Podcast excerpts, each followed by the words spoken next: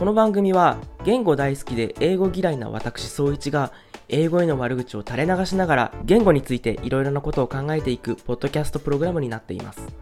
番組内で登場する英語への悪口は全て私の個人的な見解ですのでどうぞご了承ください。はいどうも。英語サーチでございます。今土曜日の夜なんですけどお友達と飲んで帰ってきたところで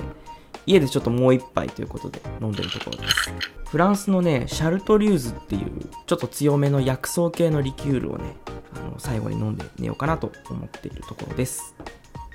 さて今日は何を話そうかというとみんなは TOEIC って受けたことありますかね？まず僕自身の TOEIC 体験についてちょっと話をさせてください。僕はですねこれまで何回か TOEIC の試験を受けてきたんですね最高点は800点台後半ぐらいだったんですよ。900点にはあと一歩届かないみたいな、なんかそれ、まあそれぐらいの点数だったんですね。で、およしよし、次は900点取るかと思って受けた TOEIC の試験で、あの、実は200点スコアを下げまして、今だから最新のスコアはね、600何歩とかいうところです。恥ずかしいですね。あの、点数がどうのっていうよりは、なんかその、200点下がったっていうことがすごい非常に恥ずかしいもので、あの、ちょっともう本当にすいませんって感じなんですけど、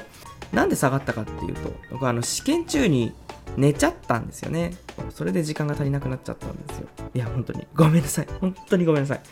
本当にこんなことで点数下げちゃったのが、もう本当にお金の無駄だったなって思うし、いっそ受けなければよかったと思ってますね。試験中に寝るとか、そういう舐めた態度取ってるから、点数が下がるんですよね。本当に申し訳なかった。ごめんなさい。試験中に寝てしまった理由っていうのはもう分かってて、あの、なんでかっていうと、問題文がつまらないんですよ。というわけで今日は、TOEIC の悪口を 言っていこうと思います。TOEIC を受けたことある人だったらわかると思うんですけど、あれ、本当に問題文が面白くないんですよね。あの、知らんおばさんが知らん会社にクレームつけてるメールの文面なんか、はっきり言って読む気がしないんですよ。見たことも聞いたこともない変な名前の会社の営業時間に関する文章とか、読んでられませんよね。とにかくもうリーディングの問題が面白くないんですよね。まあリスニングも面白くないんですけど、例えば、英検とか TOEFL の問題って結構面白いんですよね。面白いっていうのはどういうことかっていうと、文章問題の課題として出てくるその文章そのものが、ちゃんとした文章なんですよ。ちょっとしたエッセイだったり、何かしらのこう説明文とか論文とかの一部だったり、その文章を読むだけでも、その、たとえ点数が取れなかったとしてもね、その文章を読むことによって何かこう、得るものがある。みたいな文章はいい文章だと思うんですけど、TOEIC の文章って、もうほんとそのためだけに作られた文章なんですよね。TOEIC のために作られたなんか知らんけど架空の店の宣伝だったり、とにかく中身がないんですよね。読んで楽しい文章だと、こう自分自身もこう文章に対してもっとこう前のめりになって読むことができるし、それによって問題を解くモチベーションも上がろうというものなんですけど、TOEIC の文章って本当に無味なんですよね。中身がないので、読みながらずっとね、知らねえよ、誰だよこいつって思いながら読んでしまうんですよ。そういう感じで問題文のその教材としての悪さみたいなのがすごいこう顕著だなって感じますね。 TOEIC に関しては他にも不満なことがいろいろあって、例えばメモが禁止っていうところもすごく不満なんですよね。これなんで禁止なんだろうなと思って調べてみたら、問題の漏洩防止、それからカンニング防止、それから本当の英語力を測るためっていう理由が挙げられていました。ただ、すでに行われた試験の内容が外に漏れることって一般的には漏洩って言わないと思うんですよ。TOEIC に関して言うと同じ問題を使い回しているので問題を持ち帰られると対策されちゃうのでだから嫌なんですって。でもそれって TOEIC 側の問題であってこっちには関係ないことなんだから、まあ、持ち帰らせてほしいですよね。それよりも問題なのは、本当の英語力を測るためっていうのが、理由が意味不明すぎませんかね？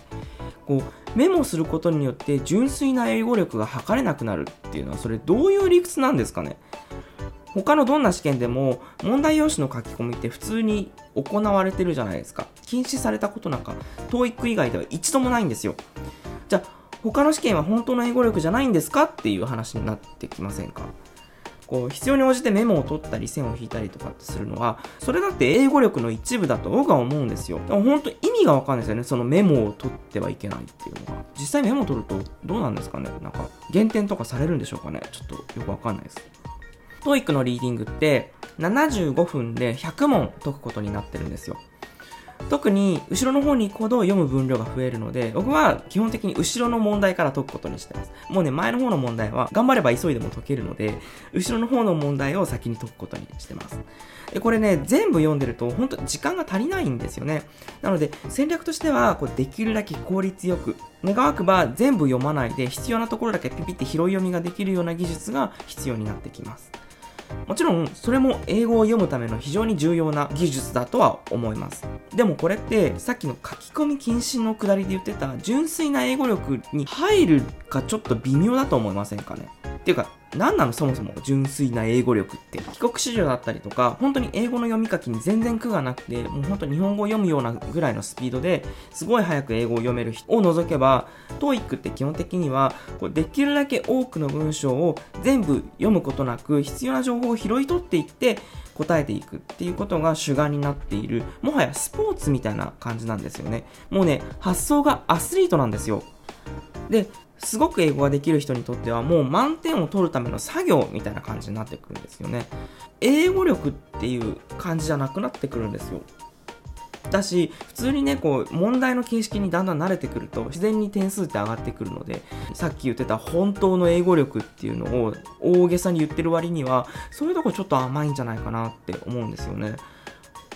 あと、TOEIC800 点台後半、まあ僕の最高得点なんですけど、企業によっては海外駐在が検討されるようなレベルらしいんですね。僕は今んとこ海外駐在を検討されるような会社に勤めたことはないですし、まあ、実際検討されたことも一度もないんですよね。ただ、自分の実感として、さすがにそれって買いかぶりすぎなんじゃないのって思うんですよ。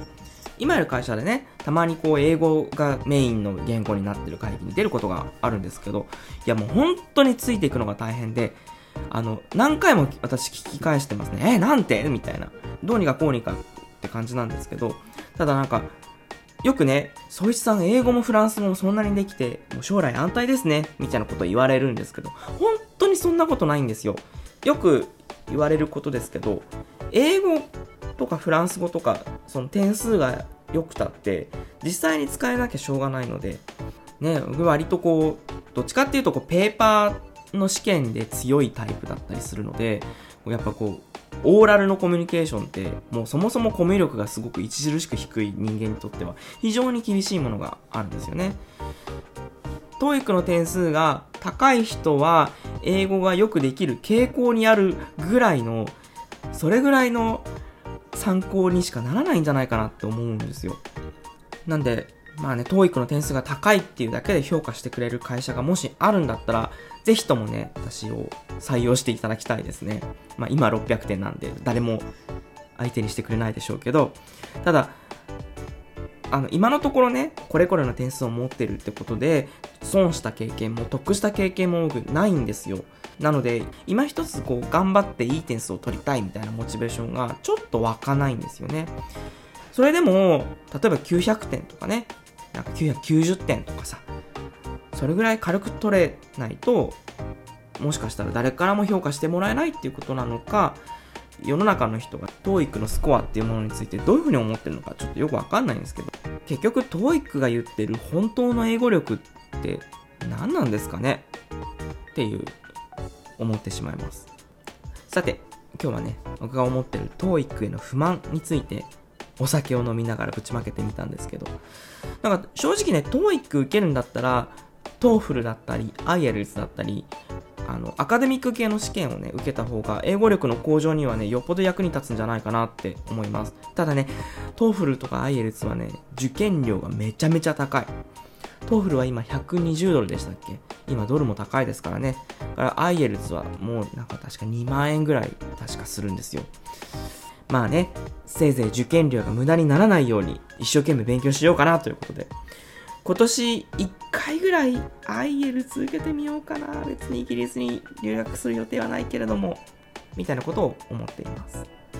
皆さんは TOEIC についてどう思いますでしょうか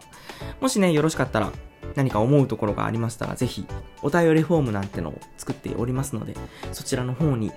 あのあなたの思ってることを書いていただけるととっても嬉しいです。ではまた。